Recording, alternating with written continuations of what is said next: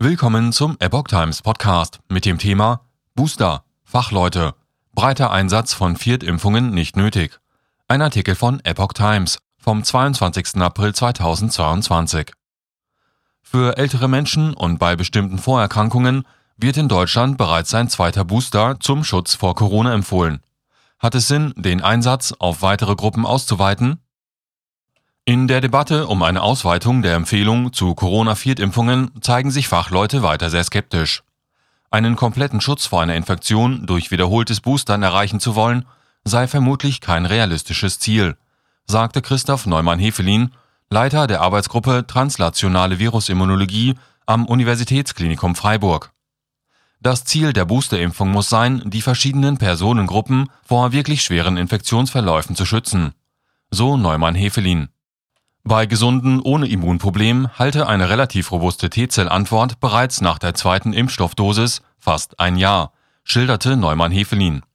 Die erste Auffrischungsimpfung erhöhe vorübergehend noch einmal den Schutz, auch durch gesteigerte Spiegel von Antikörpern und trage zu dessen Dauer bei. Sogenannte neutralisierende Antikörper können, wenn ausreichend vorhanden, bereits eine Infektion unterbinden. Sie sind quasi die erste Abwehrlinie im Körper. T-Zellen hingegen sind wichtig für den Schutz vor schweren Verläufen. Nach Corona-Impfungen sinken die zunächst angestiegenen Spiegel neutralisierender Antikörper im Blut recht schnell wieder ab.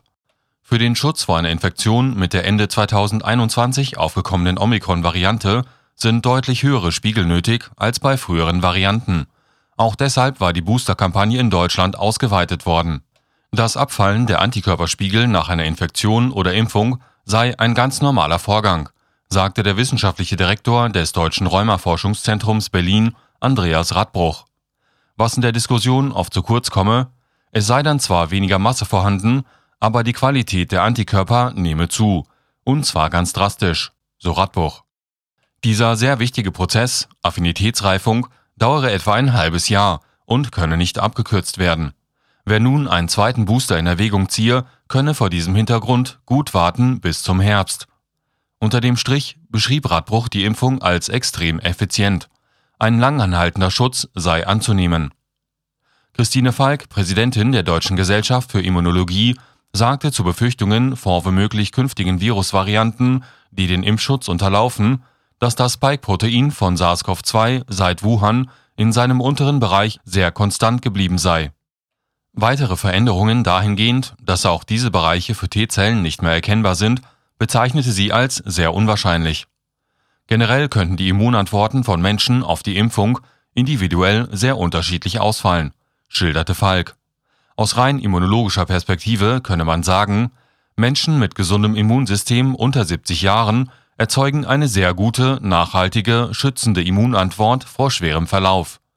Das ist ja auch der Anspruch, den wir an die Impfung hatten. So Falk. Die Wissenschaftler betonten, dass es nach wie vor keinen Konsens darüber gebe, bei welchen Werten, etwa von Antikörpern im Blut, ein Mensch vor einer Corona-Infektion geschützt ist. Antikörperspiegel im Blut sagten zudem nichts über den Schutz im Nasenrachenraum aus. In Deutschland empfiehlt die Ständige Impfkommission einen zweiten Booster derzeit nur für Menschen ab 70 und Menschen mit bestimmten Vorerkrankungen. Bundesgesundheitsminister Karl Lauterbach hatte sich kürzlich in Brüssel für eine vierte Impfung für alle ab 60 Jahren eingesetzt. Die EU-Arzneimittelbehörde EMA hatte Anfang April erklärt, dass eine vierte Dosis für alle Bürger derzeit nicht notwendig sei. Es könne aber für Menschen ab 80 Jahren sinnvoll sein, angesichts des höheren Risikos einer schweren Covid-Erkrankung, erklärte die Behörde.